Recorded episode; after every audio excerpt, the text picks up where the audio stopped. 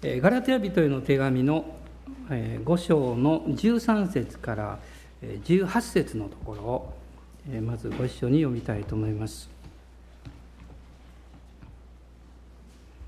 ガラテヤ人への手紙の5章の13節から18節です。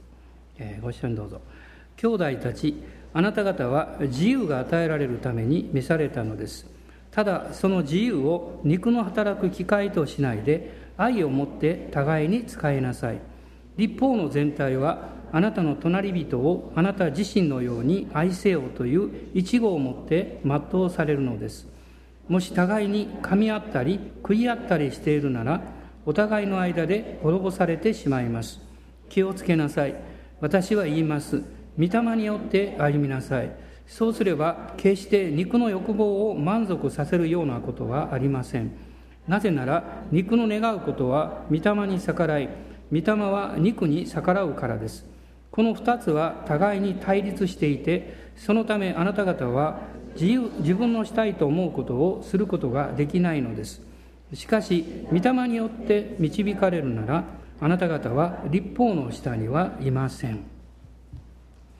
え、御霊によってこの歩みなさいあるいはこの御霊によって導かれるなら、まあ、こういう、まあ、一見ですね非常にこう霊的に深くってどう理解していいのかわからないというふうなこのチャレンジが、え、このガラテア地方の教会に、まあ、パウロによって出されているわけです。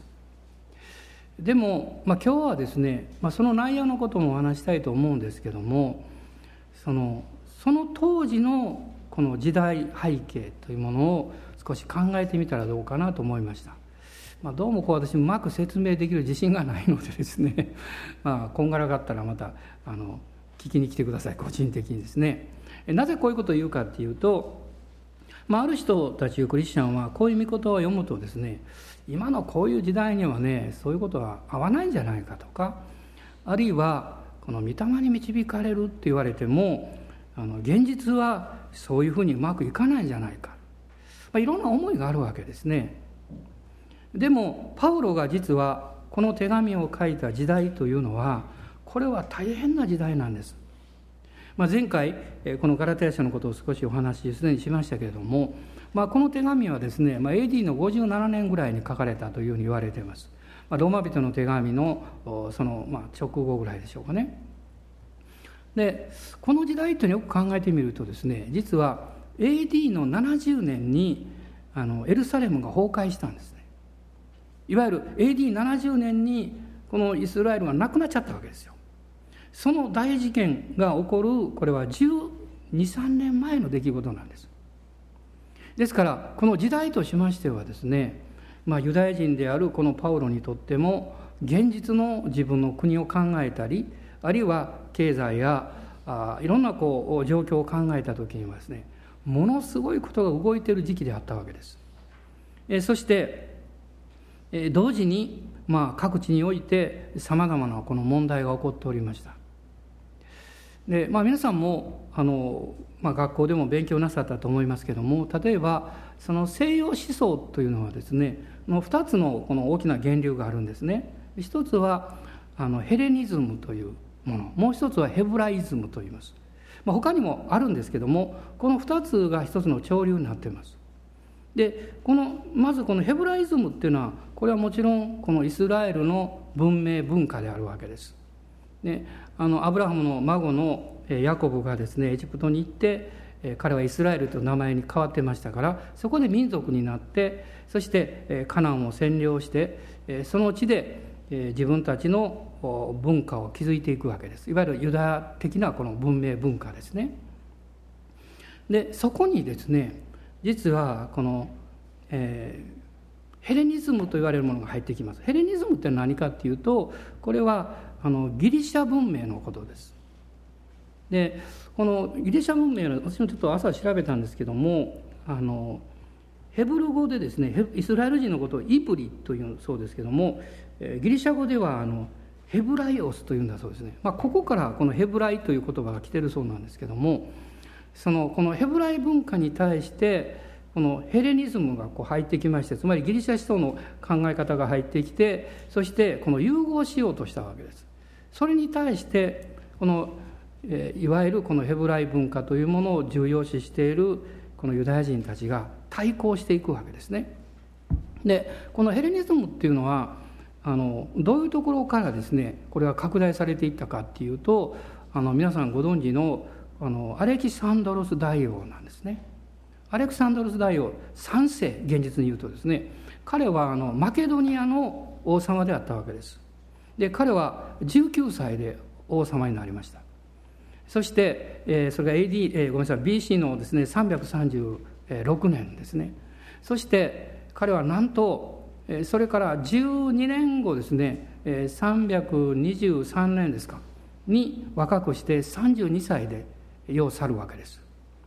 ところが彼がこの若くして王様になって2年ぐらいしてですね彼は東方遠征を始めます。いわゆる東に向かってどんどんこう戦っていくわけです。そしてその当時の最大の国であったペルシャを滅ぼしてしまうわけです。そしてですねずっとその東方諸国を支配してインドのですね西から、えー、ずっとこのローマに至るまでですね、えー、彼はそこに大帝国を築いていきます。いわゆるこれがギリシャ大帝国なんですね。でしかしこのアレクサンドロス大王というのはですねあの単に国々を征服するだけではなくって彼には一つの考えがあったんだそうです。それはその世界で最も素晴らしいと信じているこのギリシャ文明ギリシャの英知をですね一緒に持っていってそのギリシャの文明によって世界を統合していこうというこの壮大な計画なんです。ですから彼がこの遠征していったその勝利を勝ち取っていた地域にですねいわゆるこのギリシャ文明がその地域にこう融合していく。そしてギリシャ化していこうとするわけです、まあ、これがいわゆるヘレニズムなんですね。ところがこのギリシャ思想や文明に対してずっと抵抗していったのが実はこのヘブルヘブヘブライズムと言ってもいいですがこのイスラエルのですねそのヘブル人の文明なんです。その戦いっていうのはずっとあったわけです。でやがて、まあ、ギリシャがこのローマ帝国に変わっていくわけですけどもそのローマ帝国に時代がこの移り変わった時にですねまあ、ローマが一番こう厄介だったのはやっぱりねイスラエルの人たちだったんですね。えというのはどうして彼らはこのヘレニズム的な考え方を受け入れなかったかっていうとですね一番大きな理由はですねあの神概念なんです。いわゆるイスラム人たちは唯一の神様を信じてます。ところがそのギリシャ的な思想でいくとですね神々はみんな同じなんですね。ですからそういうものを誠の神として信じることはできない。当然そうです。ね、そこに戦いが始まっていくわけです。でそれをもう武力でですね何とかしようとしてもこれは非常に難しい状況だったんですね。で、えーまあ、紀元前の2世紀にこのマカバイ家一族の反乱というのがありますこれ歴史を調べたら分かるんですけどもこのイスラエルのマカバイ家がですね中心になりましてこの反乱を起こします。ねまあ、ローマはですねもう手を焼いてしまうんですねですから彼らにある一つの権利をあの与えるわけです。あの社会的な立場とそれからあの大祭司を継承させていく権利であるとかそういうものを全部委ねてしまいます。彼らにこのイスラエルを治めさせようとするわけですね。でそのマカバイ家の一族の女性と結婚をした一人の男がおります。その人がヘロデという人物です。やがて彼はこのローマの推薦を得てこのユダヤを治める王様としてヘロデ大王というふうに呼ばれるようになるわけです。そのヘロデ大王の時代にイエス様が生まれるんですね。まあでもその時代もそうですけどもイスラエルに対してはこのギリシャ文明そういう考え方このヘレニズム化しようとする動きがどんどん来たわけです。それに対していつもイスラエルは抵抗してました。でそういう時代の中で生まれた一つのこのグループがこの聖書の中に出てきますがパリサイ派というグループです、ね、あるいはサドカイ派というグループもこの生まれてきました。まあ各地では、えー、そういうこのあの動きに対する暴動も起こりました。ヘロデ大王はですねあのアウグストスねローマ皇帝初代のアウグストスを喜ばせるために実はサマリアとそれからカイザリアにですねあの皇帝礼拝をする神殿を建てたんです。そして彼はあのエルサレムの神殿の入り口にあのローマ帝国の紋章である和紙をですねあのつけようとしたんです。大変なこと起こったんですね。もうすごいこの、えー、まあ暴動が起こりまして彼はどうすることもできない。そういう状況になりました。まあ、そういう動きが実はずっとこの、えー、その後この初代教会に至るまでずっとあったんですね。で例えば、えー、使徒行伝の5章を開いていただきたいんですけども使徒行伝の5章の中で、え、そういう歴史のことが少し実は出てくるんです。5章の36節と37節です。一緒に読んでください。というのは先ほどチューダが立ち上がって自分を何か偉いもののように言い彼に従った男の数が400人ほどありましたが結局彼は殺され従った者は皆散らされて跡形もなくなりましたその後人口調査の時ガリラヤ人ユダが立ち上がり民衆をそそのかして反乱を起こしましたが自分は滅び従った者たちも皆散らされてしまいましたこういう反乱とか暴動というのはですねその、イスラエルをこのヘレニズム化しようとするそういう動きに対するこれは反乱暴動なんですね。でこの、37節にはガリラヤ人ユダが立ち上がったと書いてますがこれは歴史的にはですねあのすごい暴動が起こりましてローマ軍が介入してね2,000人の人を貼り付けにしたんだそうですこのカペナウムで。もうそういうことが起こったんですね。でそういうこの時代の中で実はこの、まあ、そのその頃はちょっとイエス様がまだ子供の頃ですよ、ね、その時代っていうのはね。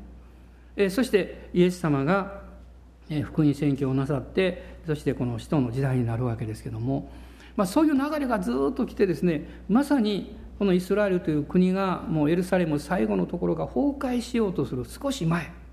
まあ、イスラエルに行かれた方はあのマサダというところに行かれたと思いますね。あの大虐殺が起こったところですけどもこのマサダの砦も最後は崩壊していくわけですね。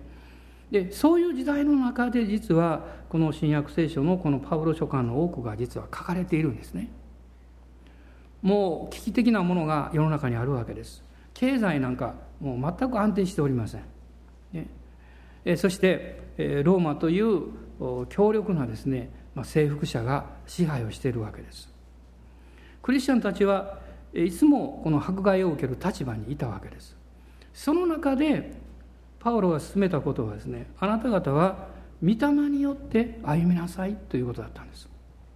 私たちも自分たちの置かれているこの状況環境というものを考えた時にこの問題に対してはこういう方法がいいだろうってこういう知恵を考えなきゃいけないいろんなことを考えるわけです。でもちろんそれは大切なことであるとは思います。しかしその一番中心のクリスチャンの歩みの本質というのはですねこのパウロが進めているこの言葉の中にあるわけです。御霊によって歩みなさいということです。つまりそれは神の国の住民としての歩み方をしなさいということです。神の国の住民としての歩み方をしようとするとそこにいろんな外側からの反対者と内側の問題と両方起こってくるわけです。外側の問題というのは迫害があったり試練があったり戦いが起こってきます。内側の問題というのは私たちの中にある自我の問題、ね、古き人の問題そういうこの内側の内的な戦いというのがあります、まあ、聖書はそれを肉の働きと言ってるわけです。でこの肉の働きっていうのはまあ、3つの領域があると思うんですね。一つは不信仰という領域があります。2つ目はですね不安や恐れをこのもたらしていくというこの貧しいこのセルフイメージを作り上げていくという領域があります。あの皆さんご存知のこのマザー・テレサという人がですねこういう言葉を言ってるんですね。今日の最悪の病気はハンセン病でも結核でもないんだ。そうじゃなくって自分は必要とされていないという感情あるいは思い。そうなんだと言ってます。私たちもそういう思いになるとですね環境や状況というものがどれほどうまくいっていても決して幸せにはなれないわけです。まあ、アインシュタインという人は面白いことを言ってますね。彼はこういうことを言ってます。え世界には無限のものが2つあると言います。一つは宇宙であり、もう一つは人間の愚かさであると言ってます。なるほどと思うことがあるんですね。それぐらい人間は自分のこの罪深い領域、あるいは生まれつきの弱い人間性の領域というものをこのにあの足を踏み込んでいくともうキリがない。もうどんどんどんどん深みに入っていってしまう。そして自分を責め自分はダメだと思い最終的には周りの人に対して攻撃をしたりします。もうどういう問題でもそうですが被害者になった人が自分が悪いと感じるようになる。これが罪の傾向です。え皆さんもご存知だと思いますね。例えば小さい子供がこの虐待なんかを受けますね。でもその子供たちの多くは自分が悪いと思っています。で自分がもっと良い子になったら、まあ、お父さんお母さんも周りもよくしてくれるだろうと思ってしまいます。本当にこれはね言葉で表せないこのかわいそうですね。でもそういうふうな考え方そういう気持ちにさせるのは何なんでしょう。それは人間の中にこの入っているですねまさにこれは肉の性質罪の性質なんですね。そういうものが私たちの内側から働いていく時に当然不信仰になり不従順になっていきます。つまりそれは神様の言葉を神の言葉としてそのまま信じることが難しくなるということです。私たちがこの聖書の御言葉を信じる時ある意味で私はこういうふうに言われました。ある時はドライに信じなさいと言われました。あなたの感情を持ってくると信じられないことがある、ね、あなたの気持ちをそこに入れてしまうとこの神の御言葉が遠ざかってしまうことがある、ね、いつもそうだったらいいということじゃないんですけどでもある時はドライに信じなきゃいけない。御言葉がそう言ってるんだからそう信じますと。ないならばそのように私たちが信じる時にそこに実は精霊様の助けがあるということなんです。もし聖霊なる神の助けがなければ私はただ単に知識で信じて知識で行動しなきゃいけません。しかしあなたが信じる時に聖霊様が働いてくださるわけです。あの子供によく話をする話があるんですけどね。あの、まあ、皆さんの多くの方はもう聞いておられるかも分かりませんが子供の話ですけどしましょうか。じゃ皆さん子供になってください子供。ね。ちょっとニコニコとして子供らしい顔してください。いいですか？みんなあの小学生やと思って話しますからね。あの私はこれはもう数十年前に聞いた話なんですね、えー、スウェーデンの話です。お金持ちがいて、えー、そのお金持ちに一人のしもべがいました。ヨハンさんというしもべがいました、ね、お金持ちはこの忠実なヨハンさんの誕生日に何かプレゼントをしたいと思って彼は読んだんです。ヨハンを来なさいって言いました。彼が行くとですねそのご主人がポケットから封筒を出して彼にくれました。封筒の中身を開くとそこに手紙が入ってました。その手紙にはこう書いてました「ヨハンよあなたは今晩私の食卓で食事をすることができます」と書いてましたあこれは食事の招待状だと思ってヨハンはすごく夜を楽しみにしました。昼間を抜いて ご馳走を考えて。そしてえー、夜ですね、えー、彼は基地に行きましたら専属のコックさんがいるわけです。そのコックさんがですねヨハンにこう言うんですね「お前何しに来たんだ」って。ヨハンは言います。実はご主人様がねこの手紙をくださったんですって言って。で彼が開いて読むとですね「ヨハンよあなたは今晩私の台所で食事をすることができます」そうかしょうがないな。っていうことでヨハネさんにもう食事を作ってくれるわけです。もうお腹いっぱいですね。日頃食べたことのないようなものをたくさん食べるんです。でも悲しいかな私たちはどんなに食べてもどんなに食べても翌朝はお腹がすくんです。ねえあくら朝になって彼は考えます。昨日は良かったなって。そして朝と昼ですね、えー、粗食を食べてそして仕事をしながら「ああよかったな夕べはよかったな」と言いながらご主人からもらった手紙をもう一度読み始めます。そして彼は大きな声で読みます。こう書いてます「ヨハンよあなたは今晩私の食卓で食事をすることができます」あ今晩や今晩。で彼はまたその手紙を持っていくんですね。もうそのコックさんはですねイライラしながらね彼のために食事を作ります。そして彼はなんとね次の日も次の日も次の日も毎日毎日夜になると夕方になるとその手紙を持ってコックスさんのところに行きます。初めのうちは震えてたかも分かりません。もうそろそろダメかな。ってねもうコックさんも頭に来てですね。でもその手紙を読むと「ヨハンよあなたは今晩私の食卓で食事をすることができます」と書いてます、彼は信じたその手紙を。ついにコックさんは怒ってご主人に文句を言いに行きました。ご主人様あのヨハンを何とかしてください。もうあのヨハンは毎晩毎晩あなたからいただいたお手紙を持って私のところに来るんですよ。何とかしてくださいよって言います。するとご主人はこう言います。その手紙に何と書いてあるのか。もう彼は覚えてしまってます。毎晩来られてますからね。はいこう書いてありました。ヨハンよあなたは今晩私の食卓で食事をすることができます。するとご主人が言いました。あのヨハンが私が書いた手紙を信じて来る間は毎晩食事を作ってあげなさい。ね。皆さん子供でもねこの話をすると分かるんですよ。ああそうなんやって、ね、信じるということはあなたがどう感じるかじゃないんですよ。信じるということはあなたがどう解釈するかじゃないんですよ。信じるというのは聖書の御言葉をその通り信じることなんです。皆さん分かりましたか？ってはーいってこうで言うんですけどね。どうでしょうか？パウロはこのガラテヤの人々に対して本当は叱責してるんじゃないんですね。彼らは、えー、確かにいつの間にか信仰から離れて行いの領域に入っていこうとしました。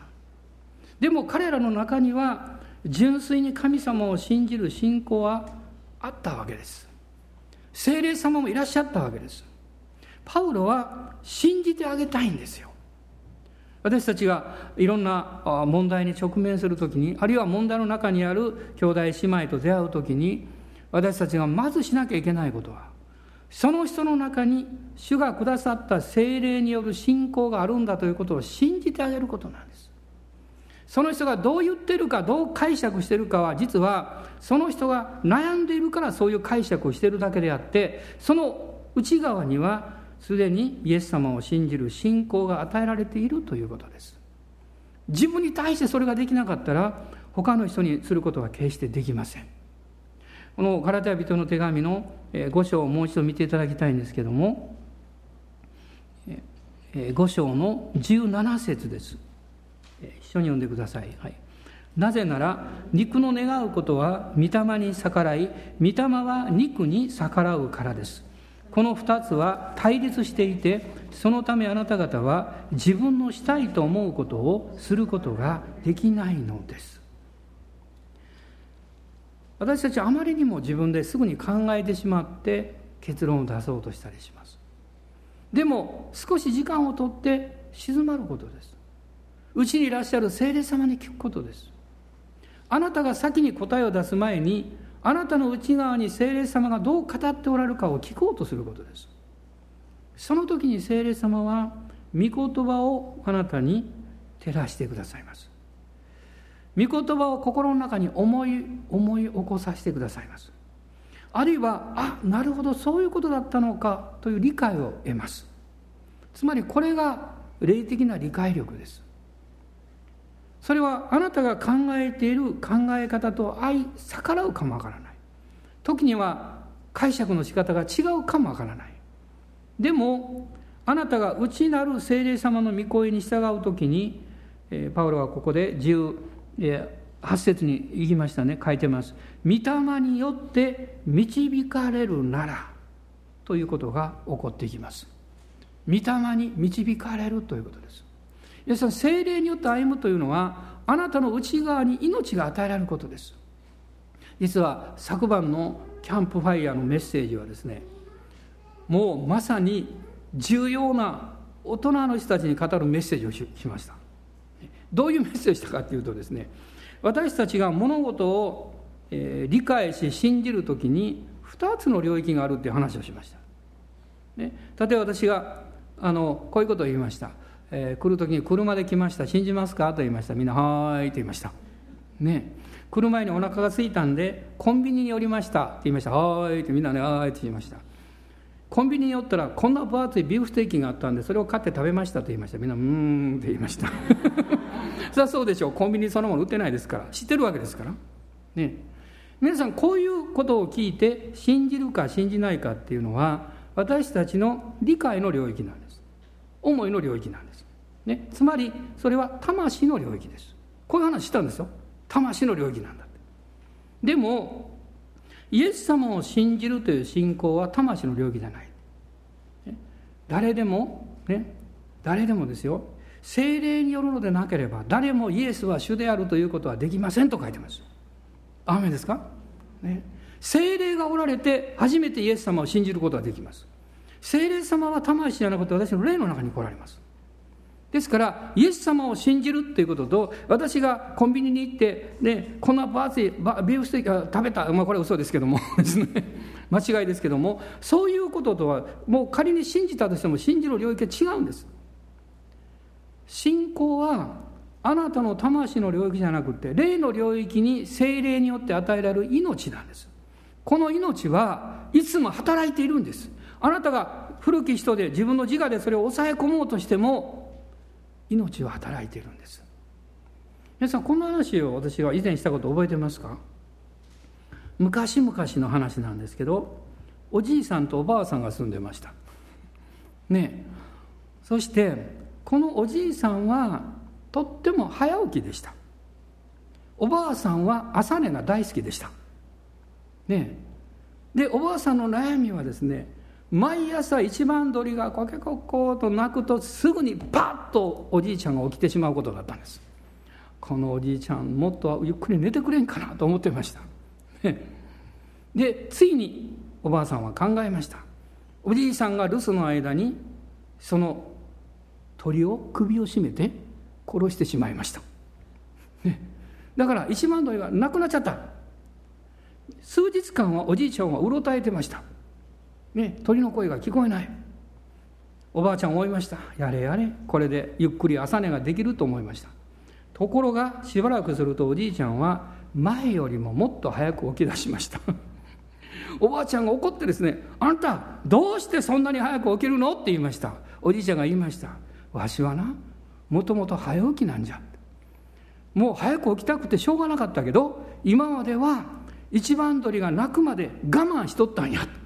その鳥がいなくなったからいつ起きていいか分かんなくなるから そのまま起きてるんだと言いました。これはね命なんですよ。私たちが精霊様に導かれて歩むというのはまさに考えて決めてはいそうします。はいそうしますじゃないんです。皆さんクリスチャンになるということはそういうふうな歩みをすることじゃありません。それを聖書は立法主義と言います。クリスチャンになるというのは精霊があなたのうちにおられることを信じてその恵みを信じることです。その恵みによって私たちが祝福されて歩むことです。恵みには2つの大きな力があります。一つはイエス様の十字架によってあなたの人生を許し続けてくださるということです。もう一つはあなたに力を与え続けてくださるということです。神様に従っていく力をくださる。他の人を祝福する力をくださるということです。もしあなたがあなたのうちにおられる精霊様に信頼してこの方に導かれて歩む決意をすれば主はあなたを助けてくださいます。立ち上がりましょう。アーメン。感謝します。初代のクリスチャンたちもまた今日の私たちも時代の内容は違いますけどもこの時代の中で戦っています。またその中でどう信じてどう祈ってどのように歩むかということを私たちは日々に祈りながら歩いています。この時代だから良かったということはないんですね。また今の時代だから精霊に導かれるということは別のことじゃないか。そういうことじゃありません。初めからずっと御言葉は語っています。御霊によって歩みなさい。御霊に導かれて歩みなさい。今週も私たちはいろんな外側の声があったり内側の声があると思いますけどいろんな声に迷わされないであるいは惑わされないで精霊様の声に聞き従いましょう。あなたの内側にはこの精霊による力が恵みがもう与えられているからです。アーメン。感謝します。ハレルヤ感謝します。今ご一緒に主をあがめましょう。アーメン。ハレルヤハレルヤハレルヤ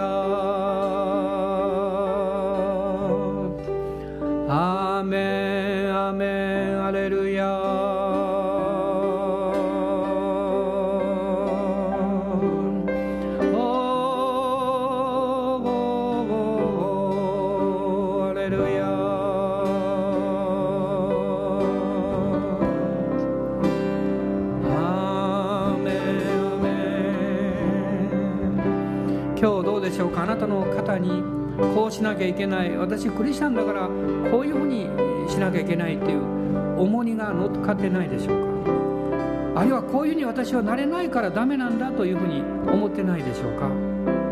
それらはくびきです。そのくびきを全部イエス様の十字架に預けましょう。主がそれを十字架で受け取ってくださっています。そしておっしゃっています。精霊に導かれなさい。精霊様はあなたに教えます。イエス様の十字架の許しと贖いを教えてくれます。それを信じるように導いてくれます。アーメン。感謝します。精霊はあなたが主に従い神を愛し自分自身のように隣人を愛しなさい。そのように歩む力をくださいます。アーメン。感謝します。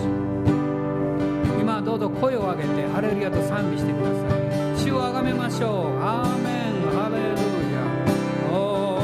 レルヤハレルヤ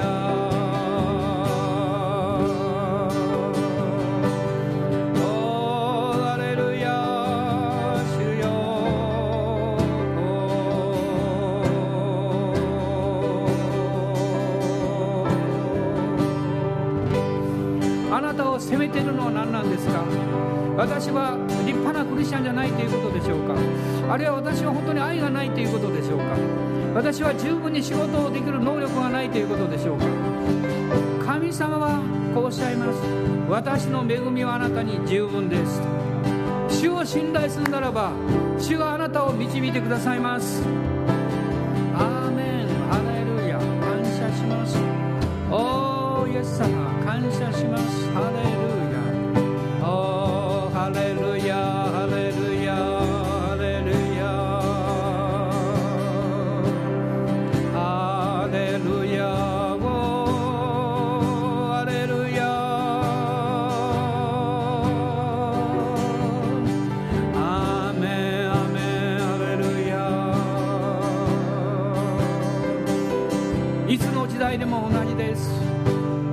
葉を語ります。御霊によって歩みなさい。御霊によって歩みなさい。そうすれば肉の欲求を満たすことはありません。おーハレルヤ。感謝します。肉の働きは死を生み出します。平安を失わせてしまいます。しかし御霊は命と平安です。アーメン。ハレルヤ。おー主よ。感謝します。今威厳に乗れる人はどうぞ威厳に乗ってください。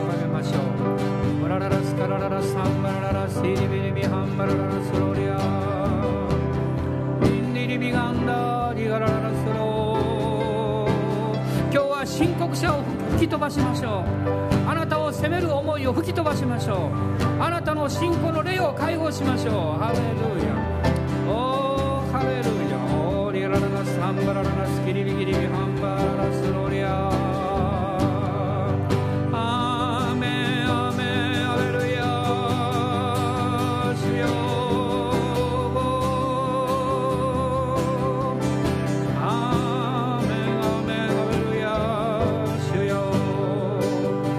歩踏み出してください。今よりも一歩信じてください。いや問題が悪くなってると思えるかも分かりません。しかしそこで退いちゃダメです。そこで諦めてはダメです。ナーマンは7回目上がるまでは何も癒されませんでした。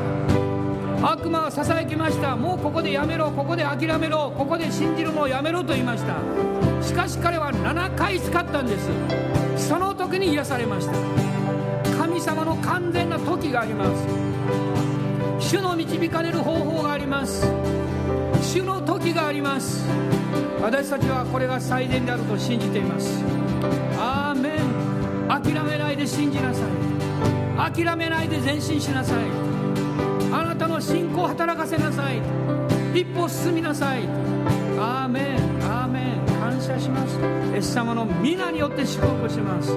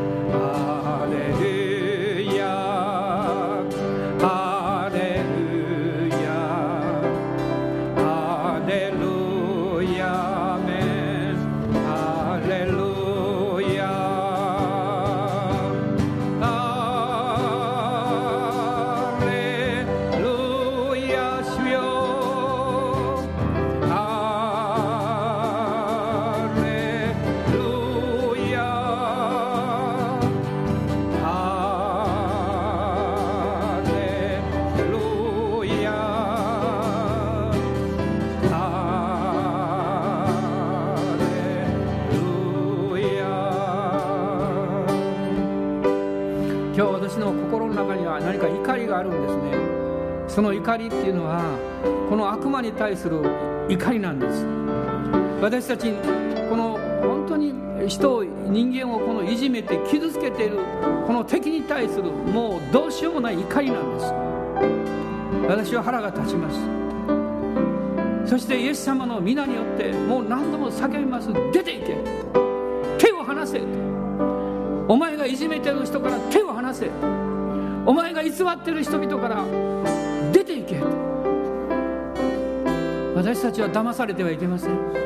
私たちはイエス様の十字架によって完全に許されてあがなわれたものです。サタンの嘘の言葉を信じてはいけないんです。イエス様おっしゃったんです。誰でも重荷を負って労している者は私のところへ来なさい。あなた方を休ませてあげようとおっしゃいました。ルヤ信じます。打たれた傷によってあなた方は癒されたと聖書は言っています。サタンは嘘をつきます。騙すんです。私は腹が立ちます。怒りがこみ上げてきます。そして主の皆によって皆さんと一緒に命じたいと願っています。この敵の働きを出ていけと命じます。手を離せと命じます。しばらく主の皆を宣言しましょう。イエス様の勝利を宣言しましょう。騙されてる人々が解放されるように宣言しましょう。アーメン。ハレルヤ。おー主よ。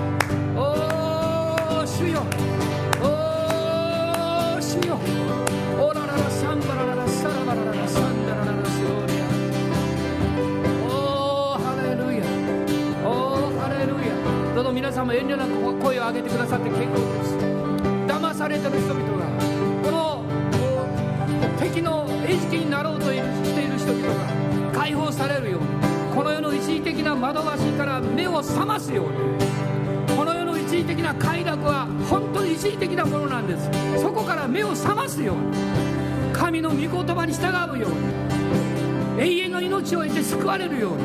誰一人地獄に行かないように。誰一人滅びないように神様のその思いを神様のその願いを私たちは今日もいただいているんです。ですから主の皆によって宣言します。サタンは打ち砕かれた。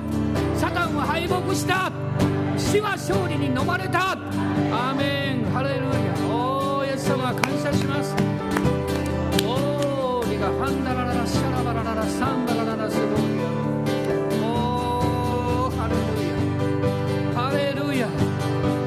チャンたちを目を覚ませと聖霊様おっしゃっていますクリスチャンたちを惑わされちゃいけない。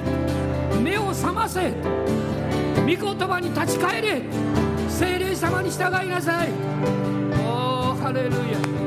おーハレルヤ。あの初代の教会の人たちは迫害の中を通っていきました。命を懸けて自分たちの信仰を守り通しました。私たちもこの時代にこの時代の戦いがあります。私たちもこの信仰を守り通します。主に従い通します。アーメン。アーメン。ハレルヤ。おおハレルヤ。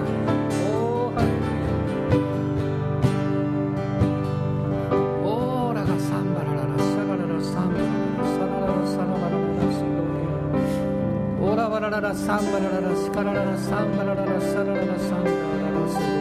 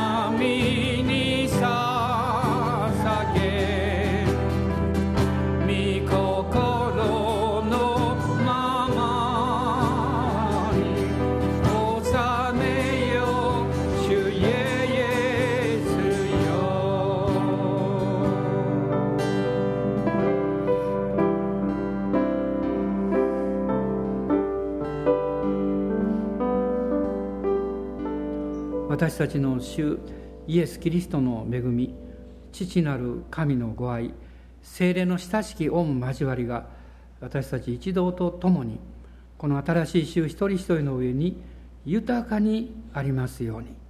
アーメン